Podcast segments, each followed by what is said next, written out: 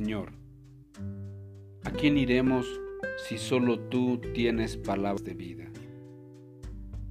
En la carta a los Hebreos podemos leer en el capítulo 12, por lo tanto, ya que estamos rodeados por una enorme multitud de testigos de la vida de fe, quitémonos todo peso que nos impida correr, especialmente el pecado que tan fácilmente nos hace tropezar, y corramos con perseverancia la carrera que Dios nos ha puesto por delante. Esto lo hacemos al fijar la mirada en Jesús, el campeón que inicia y perfecciona nuestra fe. Debido al gozo que le esperaba, Jesús soportó la cruz, sin importarle la vergüenza que ésta representaba. Ahora está sentado en el lugar de honor junto al trono de Dios. Abuelo, dijo José, nuestra escuela va a realizar una gran carrera dentro de cuatro semanas y voy a participar en ese evento. El abuelo se sonrió entre dientes. Me alegra mucho, José. El primer premio, abuelo, son 20 dólares y con eso podría yo comprar muchísimos caramelos. Si eres serio en cuanto a correr, debes dejar de comer comida chatarra, contestó el abuelo. Pero abuelo, ¿cómo voy a poder vivir por cuatro semanas sin chocolates, ni papitas fritas, ni caramelos?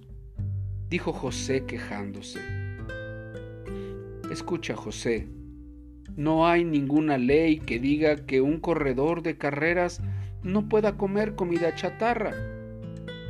Pero si realmente eres serio en cuanto a querer correr y ganar la carrera, vas a tener que dejar de comer todas las cosas que no te van a ayudar a alcanzar esa meta. José pensó por un momento. En realidad quiero ganar esa carrera. Creo que los dulces y las papas fritas y los chocolates, bueno, no son tan importantes para mí como el poder ganar esa carrera. No tiene sentido que corra si no hago todo lo posible para tratar de ganar. Así es. Esa es una verdad importante, José, dijo el abuelo. A veces te escucho quejándote porque no puedes hacer las cosas que hacen tus amigos que no son creyentes. Pero si queremos alcanzar la meta más importante de todas, que es la de llegar a ser como Jesús, con alegría dejaremos de participar en actividades que no son las correctas para agradar al Señor. Claro, tienes razón, dijo José. Debo comenzar a ser tan serio en cuanto a servir al Señor como lo soy al querer ganar esa carrera. El día de hoy podríamos estar seguros de que no hay comida chatarra en nuestra vida espiritual que nos resultan un estorbo para ganar la carrera, para alcanzar la meta en nuestro Señor sería importante buscar, corregir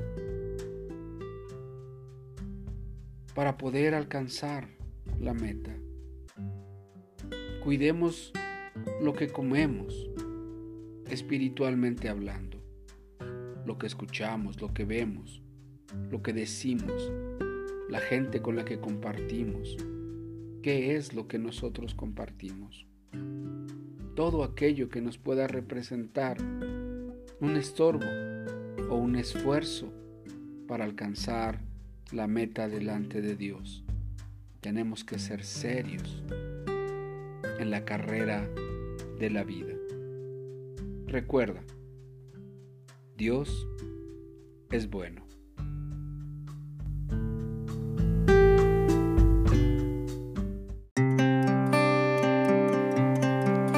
Te invitamos a buscarnos en YouTube como Restauración Sur Misión Cristiana y en Facebook como Restauración Sur. Dios te bendiga.